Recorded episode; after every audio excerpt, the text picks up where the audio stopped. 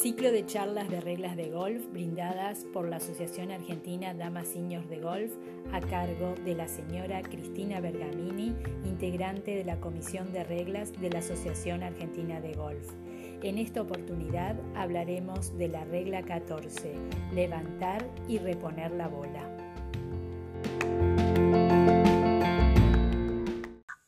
El tema, el tema de hoy es para quienes lo quieran buscar en la regla 14. Es un tema tedioso y en todas las ediciones de las reglas es una regla larga, lo que se llama al procedimiento con la bola, ¿no? Son em, aquellas situaciones en el campo que están exceptuadas de jugar la bola como reposa. Sabemos, ¿no? El principio fundamental del golf, jugar la bola como se encuentra. Cuando esto no es así, tiene que estar reglado para que esto se haga correctamente. ¿Mm? Porque el principio del golf es golpeo del área de salida, hago una proyección de golpes, emboco en un hoyo, termine el hoyo. Y así 18 veces. Pero sabemos que en el medio hay excepciones, hay circunstancias que te permiten aliviar, en algunas te obligan a aliviarte y en otras simplemente te dan posibilidad de marcar y levantar la bola como es en el green. Entonces, todo eso está regulado, reglado para que se haga de manera correcta. Y muchas veces, sobre todo la primera parte, marcar, levantar y reponer, es algo que hacemos habitualmente en el green. Y casi que diría que no nos damos cuenta. No nos damos cuenta. Pero hay un procedimiento, porque cuando surge la duda, si lo hice bien, lo hice mal, la, la, coloqué, la saqué, levanté la bola primero, después podía limpiarla, no podía limpiarla, o sea, está todo escrito y decía, suena tedioso si quería tratar de hacerlo más, más ameno. El primer concepto es marcar una bola, digamos. Antes de levantar una bola que se va a reponer, hay que marcarla. Esto incluye dos conceptos o involucra dos conceptos básicos. Uno es el marcador de bola. Marcador de bola, que es un objeto artificial cuando se usa para marcar la posición de una bola. Esto puede ser un tee, una moneda, un objeto fabricado para hacer tee o cualquier objeto pequeño del equipamiento. Por la propia definición sabemos que no puede ser un objeto natural. No puede ser un objeto natural porque dice objeto artificial. ¿Mm? Bien, había una pregunta que hicimos en uno de los quiz que decía si una jugadora podía marcar con la punta de un palo el lugar donde levantaba la pelota. Exacto, esto está vinculado al segundo concepto que yo decía que hay que tener en cuenta. El primero, el que dijimos recién, era el marcador. ¿Qué es ese objeto? Ese objeto pequeño. ¿Por qué tiene estas características de objeto artificial, objeto pequeño, objeto fabricado para hacer ti? Porque lo que importa es la acción de marcar. Y la acción de marcar es colocar este objeto o dice sostener un palo inmediatamente o justo atrás o al lado de la bola. Acá es, o sea, las reglas, de alguna manera extraña, la verdad, a mí me parece extraña porque me parece raro marcar una bola de esa manera, pero sepamos que se puede. O sea, sostener un, sostener un palo para marcar la posición de una bola está permitido. Bien. Y lo otro que, para redondear lo puedo poner en forma horizontal también, o sea, apoyado en el piso y, con la punta del, grip, por ejemplo, marcar el lugar. En, realidad las reglas dicen sostener. O sea, lo que se está refiriendo es que no hay que soltarlo. Bien. Con lo cual a mí me parece una manera extraña, pero está permitido. Es sostener, mantener eh, en ese lugar. Supongo que quiere cubrir estas situaciones donde vos no tenés un objeto eh, artificial para marcar. y como tenés el palo, que el palo con el que vas a ejecutar el próximo golpe estaría permitido. Pero reconozco que es incómodo de alguna manera, ¿no? Bien. Volviendo a esto de marcar, la definición de marcar dice justo atrás o al lado de la bola. Estas cuestiones son importantes porque no se puede marcar a 5 centímetros de una bola. Hay que marcar justo al lado o atrás. Después hay una interpretación, hay una interpretación que dice que se puede marcar en cualquier eh, parte de la bola, o sea que esto incluye marcar adelante. No nos olvidemos de lo que hablábamos el otro día o en otras charlas, si yo marco adelante con la intención de apretar un objeto natural que estaba molestando la bola, no es correcto, digamos. La puedo marcar adelante, pero voy a tener dos de penalidad si mejoré esas condiciones. ojo, ojo con esas acciones. La regla me permite marcar adelante, pero no puedo mejorar las condiciones que afectan al golpe, ¿no? A veces pasa que, por ejemplo, estás en el green y sabes que tu marca va a molestar en la línea de una jugadora, de la pelota de una jugadora, entonces a veces la marcas de costado, avisás, voy a marcar de costado, así cuando repones, repones de la misma manera, ¿cierto? Sí, fíjate que no es necesario avisar, pero a veces ah, uno lo hace para que, no, no es necesario avisar. Lo que es importante es que el acto de marcar sea hecho de la manera correcta, porque si lo haces de manera incorrecta tenés una penalidad, pero lo que es importante es que toda la acción conlleve a que vos repongas la bola en la posición original. Que, estaba, claro, perfecto. Entonces, marcar, uno a veces lo dice fuerte para que alguien nos haga recordar, che, la marcaste de, de eh, costado. Claro. ¿Por qué? Porque no, si el 99% de las veces la marcamos atrás, vamos a ir instintivamente a... Eh, a reponerla adelante, claro. A, reponerla adelante. Y a veces uno lo hace. Es, igual que cuando uno corre la marca, que generalmente le dice, haceme acordar que, que la vuelva al lugar. Porque si no, incurrís en una infracción tonta que aunque no te dé mucha ventaja, el jugar desde el lugar equivocado, como hablábamos el otro día, no importa si te dio o no te dio ventaja. Si no jugaste del lugar que era, tenés dos golpes de penalización. A lo sumo, si es grave, tendrás que corregir. Pero, digamos, es una infracción tonta, a veces por 20 centímetros que no te dan ninguna ventaja y tener dos golpes de penalidad es, es, es mucho por, por, por nada, ¿no? y por, eso que es una pena, claro.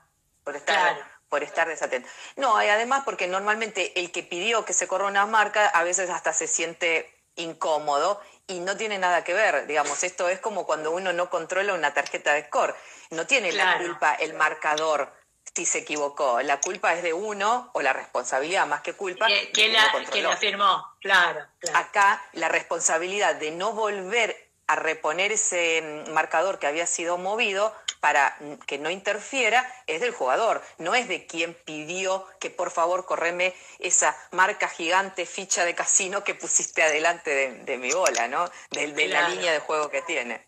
Estábamos con marcar la bola con un marcador y cómo era la acción. ¿Cuándo hay que marcar?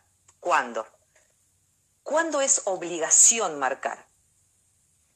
Cuando una bola se va a levantar y luego hay que reponerla en la posición original. Esto es importante porque hace montones de preguntas. La obligación de marcar es solo de aquella bola que se debe reponer en la posición original. Si yo levanto una bola para jugarla de otro lado, no estoy obligado a marcar. Bien.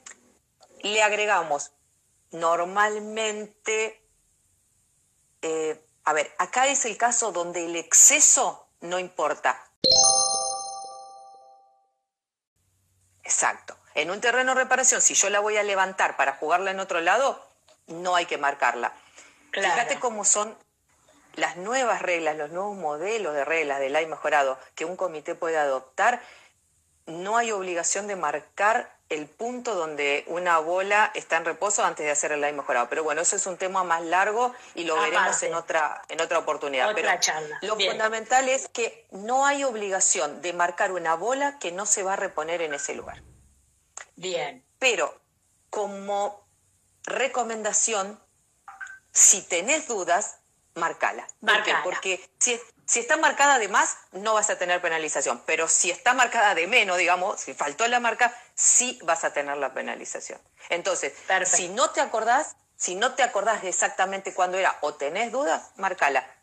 Obviamente agilizando el juego y que todo eso no sea, mm, no involucre una demora indebida, ¿no?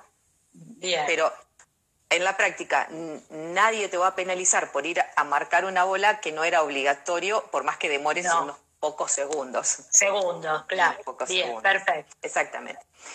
¿Quién puede marcar una bola?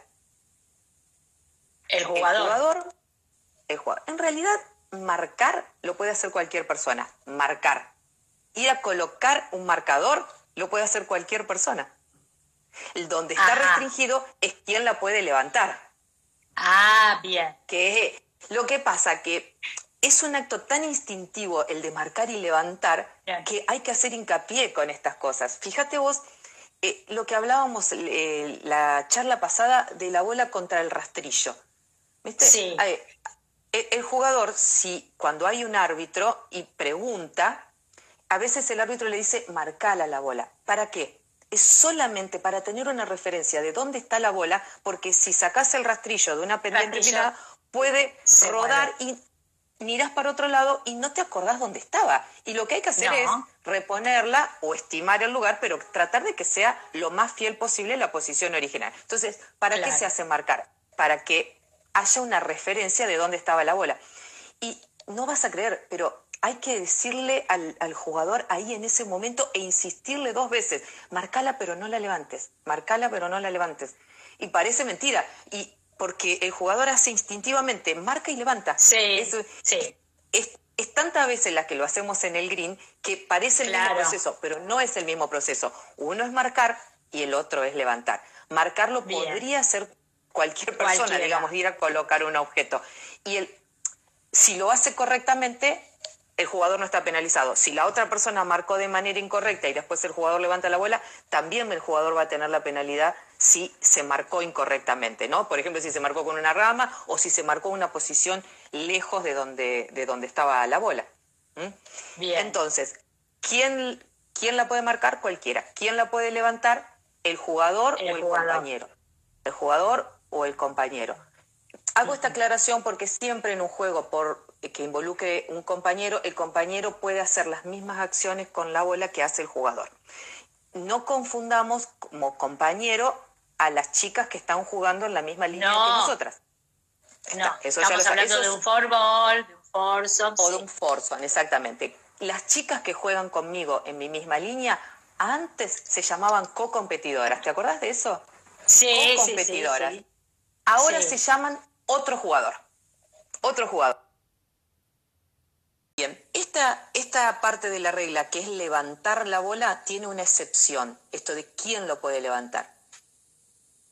El caddy del jugador puede levantar la bola en el green.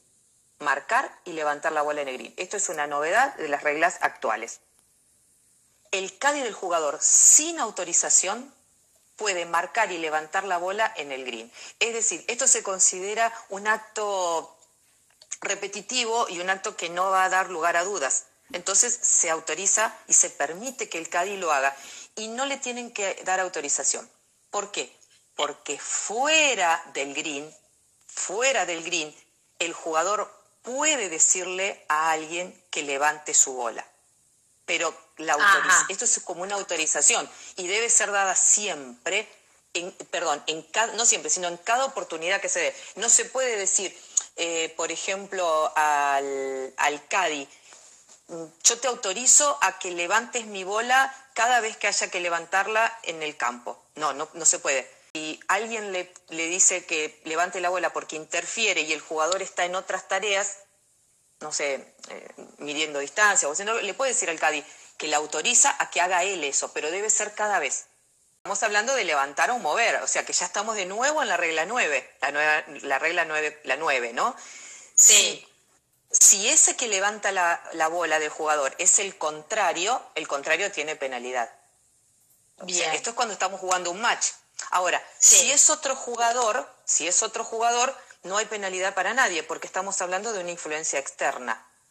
Pero acá hay algunas cuestiones de si el jugador permite porque si un jugador ve que una persona va a realizar un acto con su bola, que si lo haría él incurre en, penalización y no hace nada para evitarlo, ahí el jugador incurre en, la misma penalidad.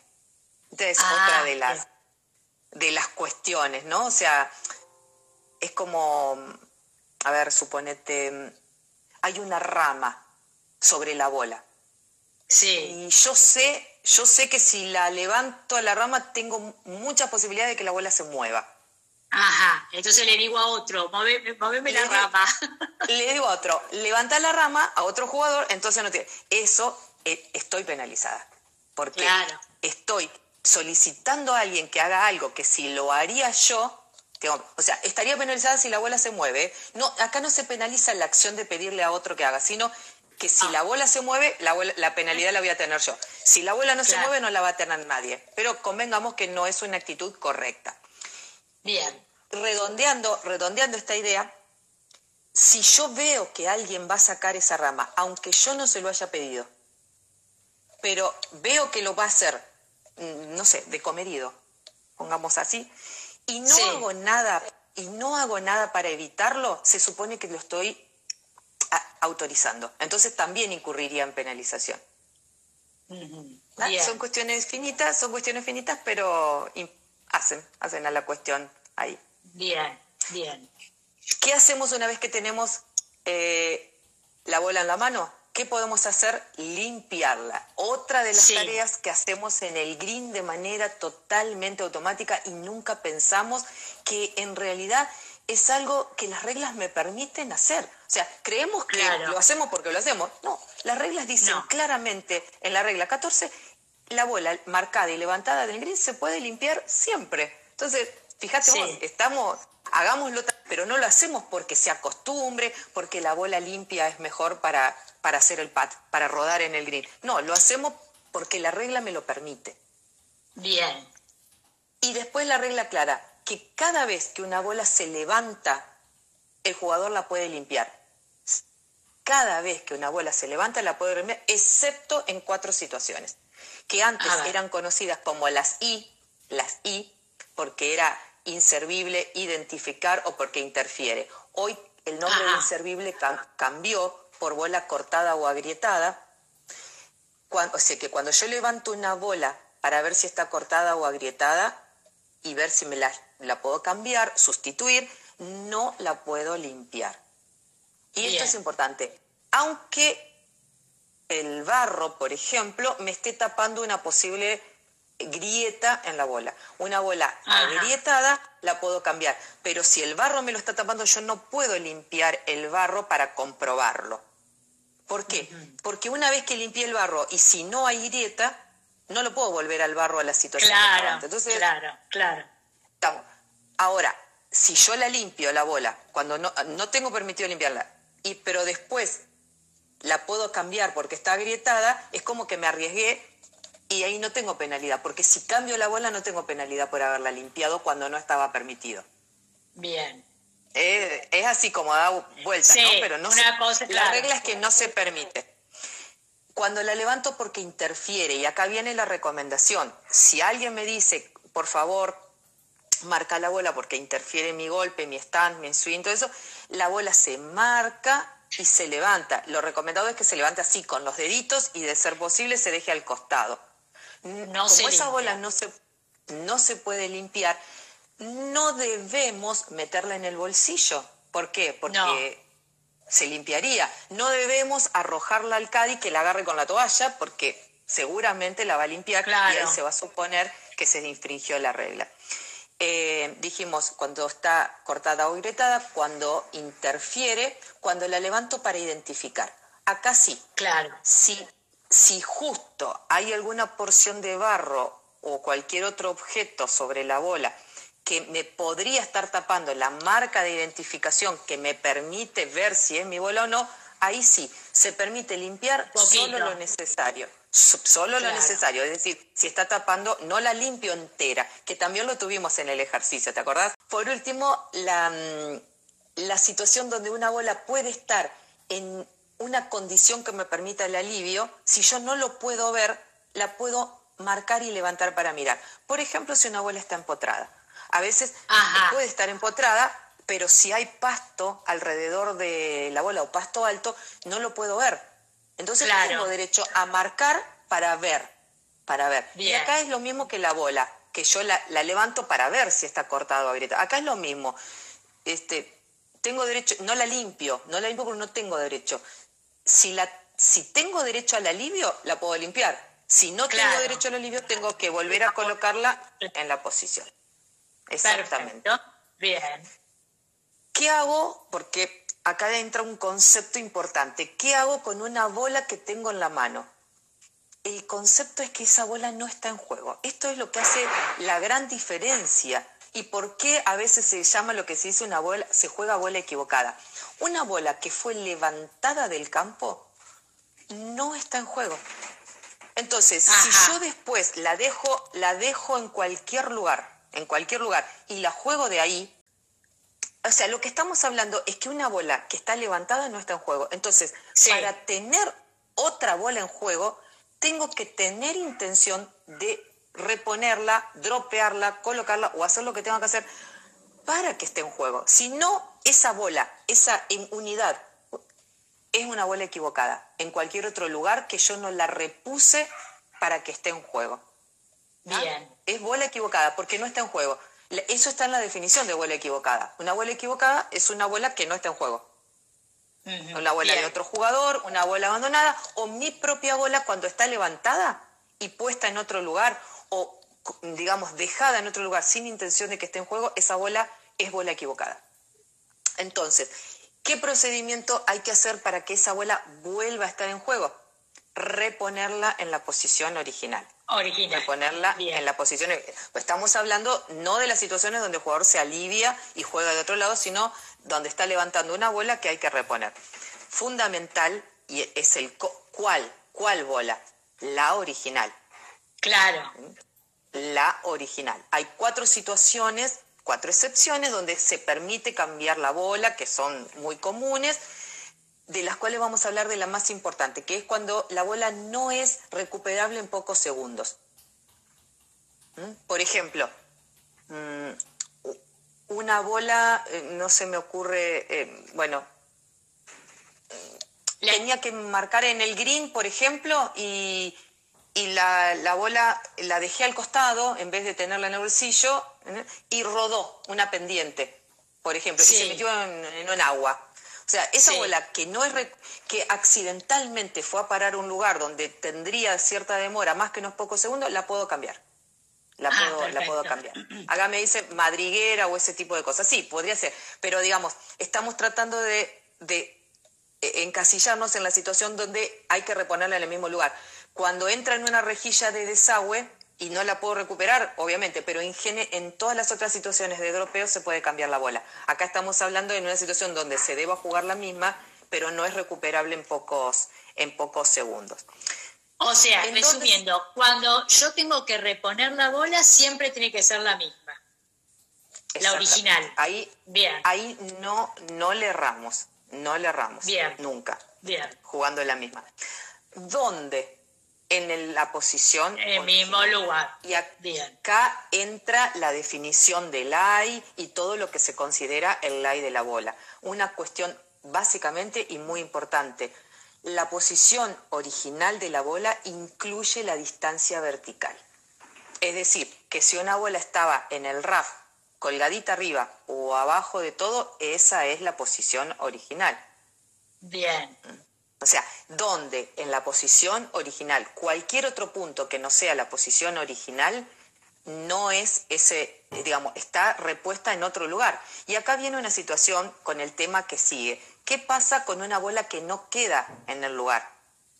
Por ejemplo, está en una pendiente y yo la tengo que reponer en ese lugar, como la que pasa con el famoso rastrillo. ¿Dónde tengo que reponer la bola cuando se movió? En la posición original. Si no se queda, hay una regla, pero fundamentalmente no la puedo apretar para que quede. No, ¿Por qué? Porque si la aprieto, la presiono, no la estoy colocando en la posición original porque, lo que dijimos recién, y la posición original incluye la distancia vertical. Así sean unos milímetros, no es la posición original. Entonces, ¿qué, ¿qué pasa con la bola que no queda en el lugar que hay que reponer? Se, colo se intenta por una vez, no queda. Se intenta por segunda vez, no queda. A partir de ahí el jugador tiene que buscar un lugar que sea el más cercano posible donde la bola quede en reposo. Acá Bien. no hay límites de distancia, no hay límites. No es que dentro del área de un palo, como son otras situaciones. No hay límite, hay que encontrar, pero tiene que ser el más cerca de donde está la bola ahora o donde tenía que reponer. No puedo elegir cualquiera. Lo que sí no tengo límites. Con esto puedo decir que una bola que está, por ejemplo, imaginemos una pared de búnker muy cortada baja, muy empinada y que la bola había que reponerla ahí porque sea por el rastrillo o porque estaba empotrada y me estoy aliviando puedo encontrar un lugar que sea lejos, hasta a veces hasta donde el terreno ya es plano, pero tiene que ser un lugar donde quede en reposo. Bien. Pensemos que hay cualquier cantidad de alturas de césped o de tipo de césped en estas circunstancias, o sea, que a veces me puedo ir lejos. Y por último, eh, ¿qué pasa cuando el lay se altera? Rápidamente con esto, o sea, cuando una bola que hay que reponer en un lugar, el lay fue alterado, puede pasar en la arena. Pasa normalmente con dos bolas que interfieren sí, que están cerca en el búnker o también, ¿por qué no? Puede pasar en cualquier otra área del campo. Dos bolas que están cerca. Entonces, primer procedimiento es marcar por, y levantar porque interfiere. Estamos bien. ¿Qué pasa cuando vamos a reponer esa bola y el lay original está alterado? Si es arena, no hay problema. Se recrea y ya está. O sea, se lo lleva hace que sea lo, más parecido posible a la situación original. A lo que tenía, bien. Es obligatorio. Si no se recrea el live, son dos golpes de penalización.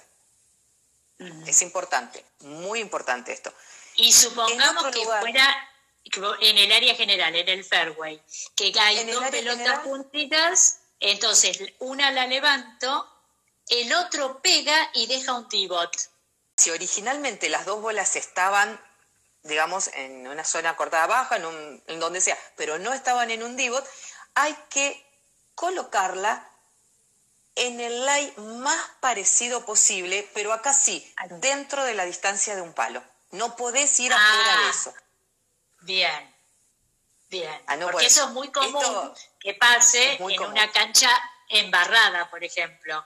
Después de, supongamos que llovió, jugaste todo, las dos pelotas juntitas, pegas, dejas el pivot y ahí le arruinaste el, el lie a la otra pelota. Exactamente. O el jugador, acá es lo que normalmente se dice, ¿viste? El jugador tiene derecho al lie original, a la posición original. Sí, tiene derecho. Digamos, un jugador tiene derecho a jugar su bola en las condiciones que tenía cuando fue a reposar. Entonces, obviamente, si otro me hace un divo donde antes estaba mi bola, la puedo colocar, pero no la puedo colocar, digamos, fuera del divo en cualquier lugar. Tengo que hacerlo en un live parecido. Es decir, que si yo estaba en el RAF, acá sí, acá sí hay un tema, porque iba a hablar del, lo voy a hablar después en el dropeo, de que a veces la gente cuando, las personas, los jugadores, cuando se alivian, creen que de aliviarse de algo, no pueden quedar en una situación mucho mejor que la que estaban antes. Y eso es un mito. Por ejemplo, alguien se alivia de un terreno de reparación en, un, en el RAF, por ejemplo, y si el punto más cercano de alivio y el área de alivio están en el fairway, no hay ningún problema. Claro.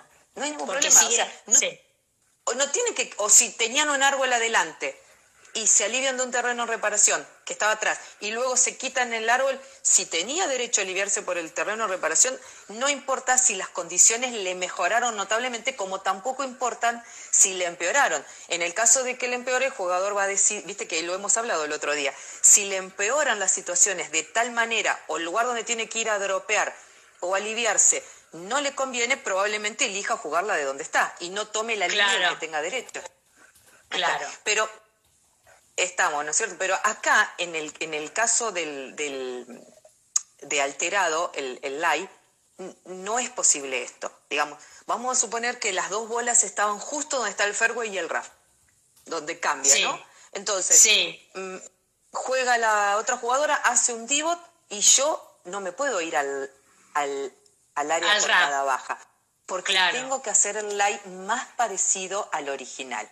Acá sí no lo puedo elegir y mejorar. ¿Por qué? Porque recordemos que estamos reponiendo una bola en la posición original. Bien. Y la idea es jugar de la bola de lo más parecido a como había quedado en reposo. El dropeo lo hemos hablado muchas veces, pero bueno, básicamente, básicamente sabemos que es la posibilidad, porque siempre que estamos dropeando nos estamos aliviando de algo. Sí. A, la inversa no es cierto, porque nos podemos aliviar de algo y colocamos. O sea, en el gris, si me alivio de algo, coloco. Pero si estoy dropeando, seguro que me estoy aliviando de algo. Entonces, siempre estoy jugando una bola en un lugar distinto al que reposaba originalmente. Entonces, hay que tener mucho cuidado. El dropeo no es a la ligera, es lo mismo que elegir el área de alivio, el punto de referencia y todo eso. Es el que me dice la regla. ¿Qué es importante con el dropeo?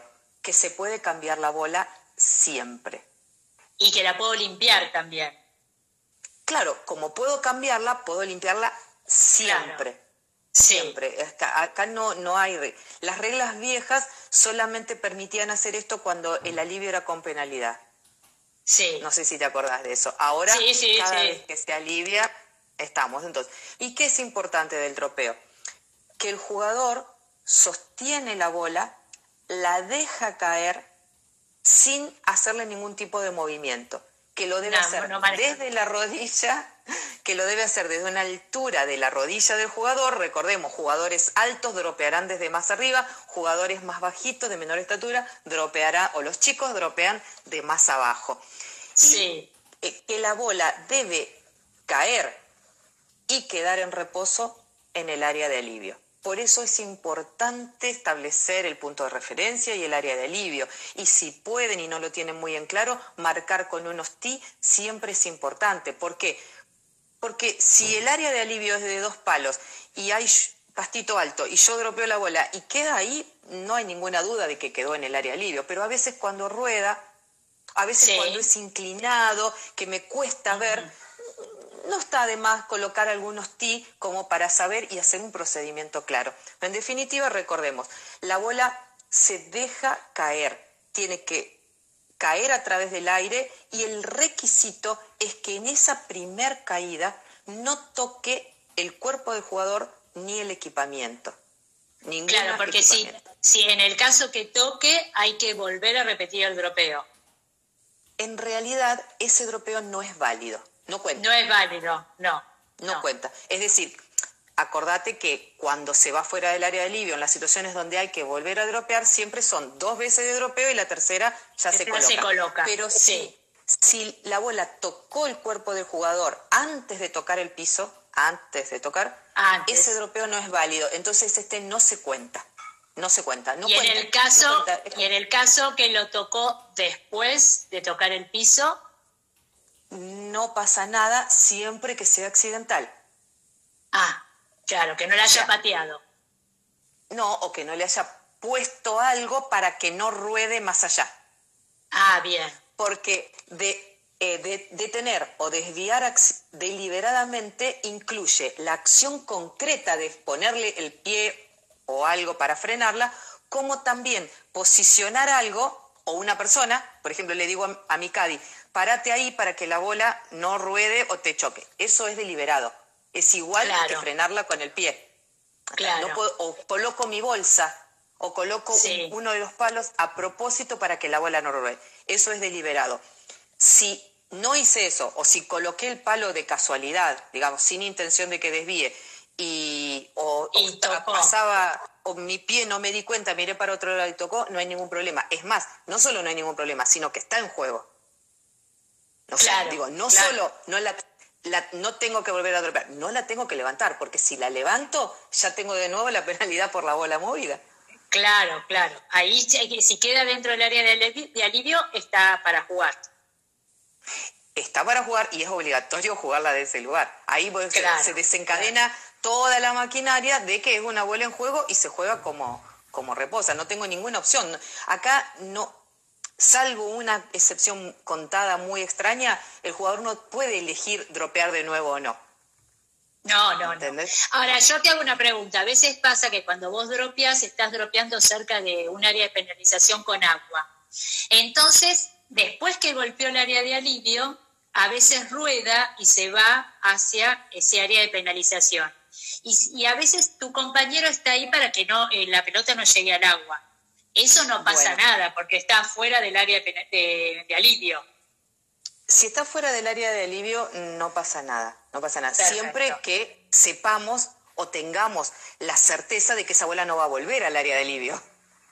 Claro, no, no, seguro, sí, sí. Porque podría rebotar, no sé, podría rebotar en una estaca y volver, o en una piedra. Claro. Pero bueno, hay que tener la certeza de que eso Seguridad. Y si, si no tenemos, digamos, esta, si tenemos esta certeza de que no va a volver, incluso hasta se podría frenar dentro del área de alivio, pero tiene que haber una seguridad de que esa bola no va a quedar en reposo en el área de adentro. O sea, una pendiente muy empinada, las reglas no te obligan a dejar perder una bola que se vaya al agua. Claro. estamos, estamos seguros de que no va a quedar, hasta la podemos frenar dentro del área de alivio. A veces pasa, porque empieza el agua. Y por último, eh, vamos a tratar otras áreas del campo que son un poco más divertidas que estos procedimientos tan tediosos. Bueno, bueno, muchas gracias. Acá me están, están agradeciendo todas porque están chochas con todo lo de las, charlas de las reglas y por lo menos estamos aprovechando toda esta situación controvertida que estamos viviendo. Te mando un beso grande y les mando un beso a todas. Chau, Chito. Saludos. Gracias. Chau, chau, chau.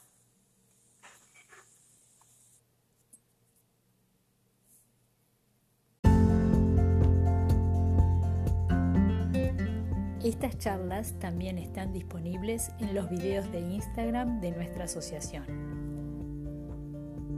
Thank you.